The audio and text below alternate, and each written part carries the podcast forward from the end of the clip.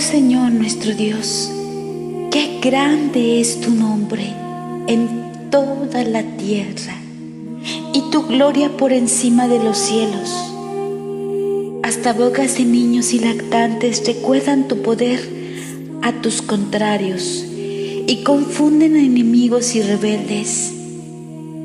Al ver tu cielo, obra de tus dedos, la luna y las estrellas que has fijado.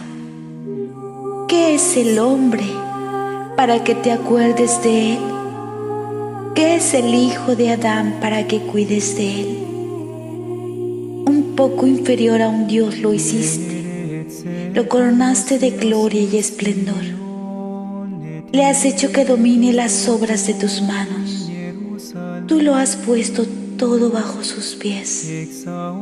Ovejas y bueyes por doquier, y también los animales silvestres aves del cielo y peces del mar y cuantos surcan las sendas del océano. Oh Señor, Dios nuestro, qué grande es tu nombre en toda la tierra.